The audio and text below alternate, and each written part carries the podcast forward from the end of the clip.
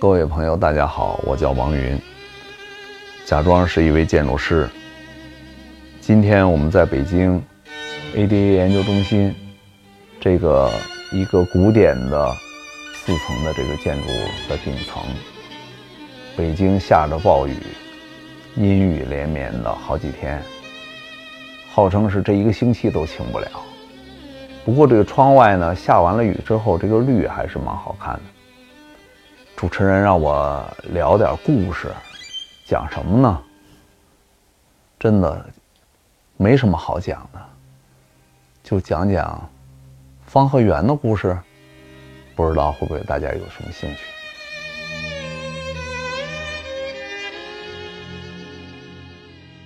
小的时候呢，一直想说学画画嘛，就是要学很多的技巧性的东西。关键我的问题就在于学不好。学着学着就学坏了，然后永远画不像那个对象物的时候，其实说明我这个人还是脑子有问题吧，应该是这么讲。就是说，你学不会那个东西啊，你不可能看到一个对象物，然后你呃一个人，然后通过你的手一画就把那人惟妙惟肖的画出来。那这个实际上是有一个呃需要有一个就是这种技巧性的话。对于我这个人来讲，是不具备的一个能力了。可是呢，每一个人都有自己表达的权利嘛。画不像的话，我可以画的越不像不就越好？我索性就不画了。所以，睁眼睛画不像的话，瞎画总可以吧？我是觉得这样的话，有的时候随手在纸上画几笔的话，哎，也是挺有意思的。从我们建筑师的来讲啊，或者说从我们不论做什么事情，如何把这种技巧性忘掉，其实还是挺重要的。其实绘画本身发展了这么多年，就是技巧性已经越来越强了。大家比如说画油画、画国画，其实里面有很多的笔法呀。可是艺术有的时候和那个人的本真是有关系的。比方说我们早期看。史前文化，比方说那个洞窟里的壁画，你说它的技巧能有多高吗？可是你看个个的表达的东西还是特别特别到位的一个状态啊。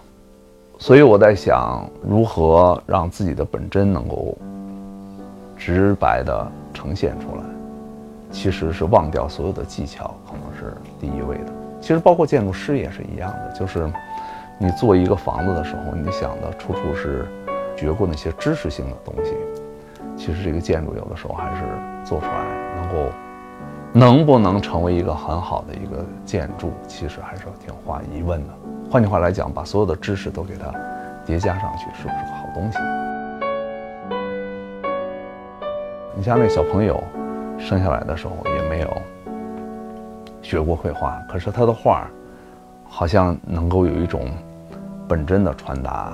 给你一个东西，另外你会感觉有一种感动，那种交流其实画本身已经不重要了，变成了通过画这个媒介，通过在纸上划的这几笔，然后让人和人之间的内心得到交流。我说这个其实是所有的啊，艺术也好啊，包括其实建筑也是一样的，建筑师其实无非是在一个纸上画了一个方块，画了个圆，是吧？画了几笔，然后把这个墙立起来了，它成为了空间。然后，比如说从音乐家的角度也是一样的，他是在五线谱上画了圈圈点点，然后那个间距的间隔，最后在音乐人的眼里看来，他可以把它转换成音响来把它弹出来。可是那些音响的那些圈圈点点，对于建筑师来讲，相反他会感觉哦，这个是空间啊。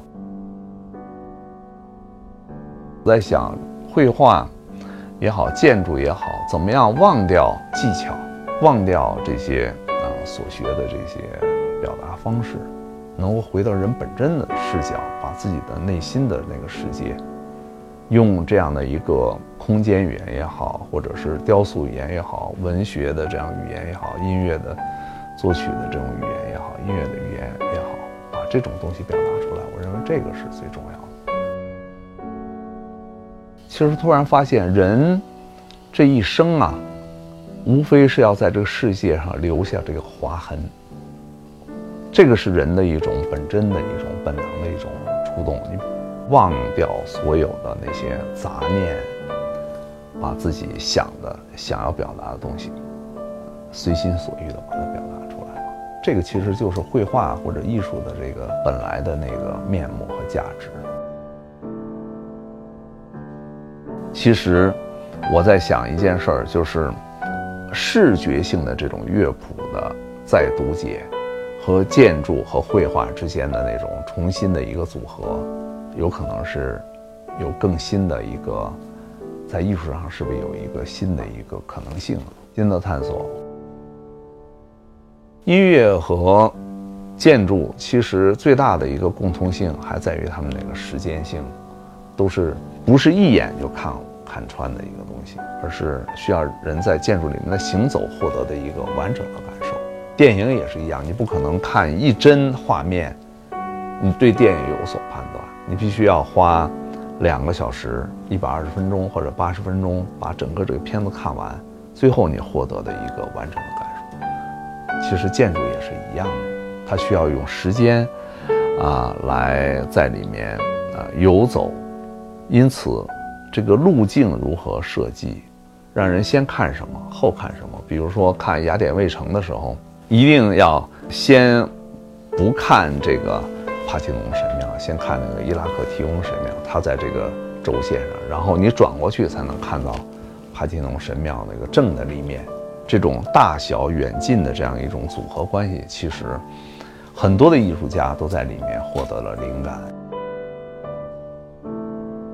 我个人是做聚落研究啊，就是从聚落平面当中如何进行分类啊。进行数理分类啊，所以我干的事儿都是都是在别人看来可能很无聊的一件事情，就把它把这个建筑的平面图测绘回来，输到计算机里面，然后进行分类组合计算。所以我那个时候的论文都是属于那个数理分析，但数理分析的结果有意思在哪儿呢？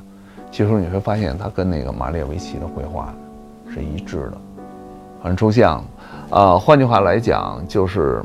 啊，全世界的那个聚落，啊，整个看下来的话，所有的人用的那个平面的那个形态，就是方形和圆形。嗯，而这两个形态呢，它是人类共通的一种形态。这个人不需要去学过几何学，它同样会画出来方形和圆形。就我们小孩儿随便一画就是方和圆。我们认识这个世界。也是这样的去认识它的。那有趣的是，我们看到很多的像动物啊，也给自己盖房子，比如说像蜗牛自带房屋。你比如说像这个蜜蜂，我们最知道的蜂巢就是六边形的。还有，比如说像乌鸦，啊，有一个视频我看到特别有意思啊。比方我在东京生活的时候。东京的乌鸦特别的多，然后呢，这个乌鸦最喜欢的什么呢？就是那个金属的挂衣杆儿，就是衣架。他把那个衣架呢，只要你挂在阳台上，那个乌鸦就会把你这个衣架偷走。他回去做什么呢？他居然能用那个衣架给自己编一个鸟巢，啊，是钢制的，说明其实建筑这件事儿是动物的一种本能。包括人类也是一样的，人最早盖房子就是一种本能，这样的一种本能的一种表达出来的一个结果，其实是有意思在哪儿呢？你比如说蜂巢，全世界各地的蜂巢都是一样的，都是六边形的。然后蜜蜂之间，我想，他肯定没有经过去商量啊，他肯定也没学过几何学，但是他用的非常好的这种几何学，这样的一种现象，其实特别。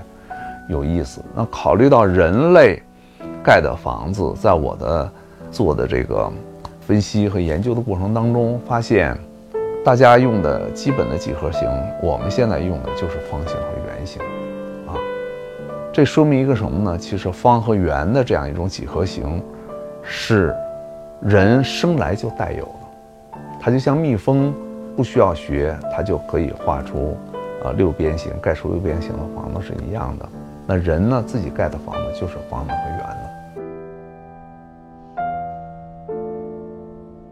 属于人的几何学，或者要属于人的那个几何形，其实就像六边形属于蜜蜂，那方和圆属于人类，就是因为那个几何形来自于人的精神世界。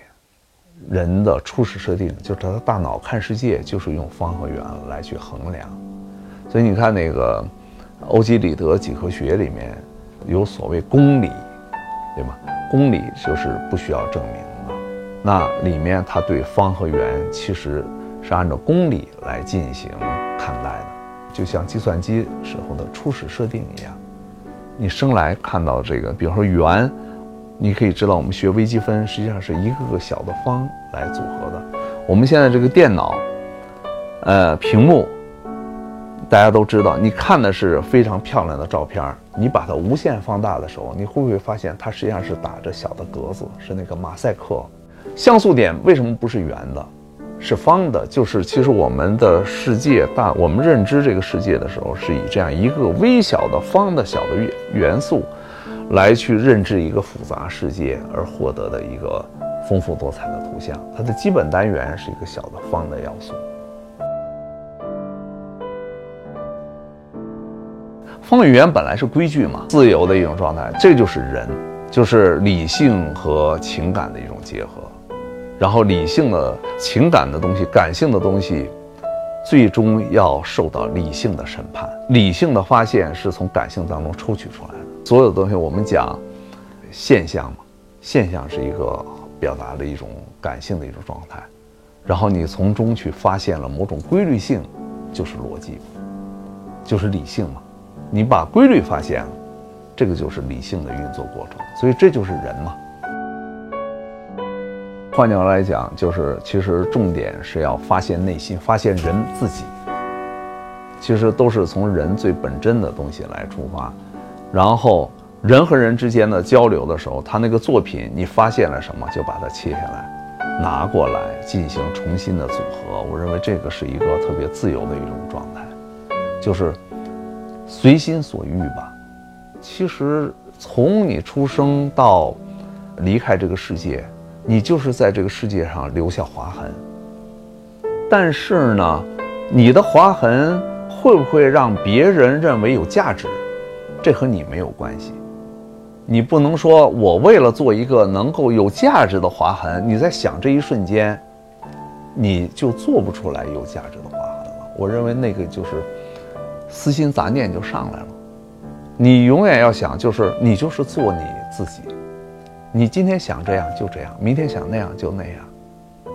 然后，如果说你这一生做下来的东西没有一个被留下，那你就是一个。不需要被留下的一个东西，就是你在这个过程当中，我们每天做的事情有没有价值，是另外的人在判断，而你就是努力的去做自己想做的事儿，就最好。